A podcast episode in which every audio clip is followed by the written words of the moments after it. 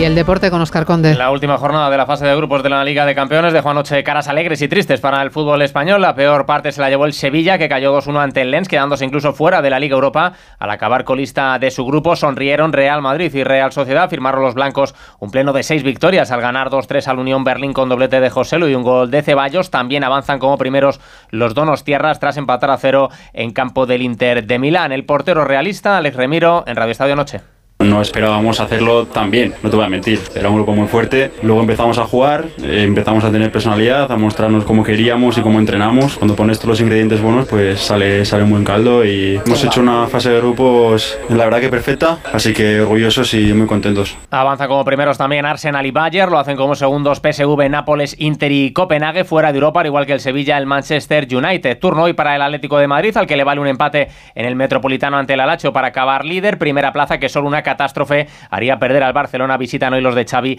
al Amberes belga. Se completan hoy también el ya decidido Grupo G con City y Leipzig en octavos y el abierto Grupo H. Solo el Dortmund tiene ya billete para la siguiente ronda. Se juegan hoy la otra plaza, París Saint-Germain, Milán y Newcastle. Y tenemos hoy además partido de la Liga de Campeones femenina. Visita el Barcelona al Rosengarsuego en busca de su tercera victoria en tres partidos. Y además la pregunta que hoy formulamos a los oyentes en la web.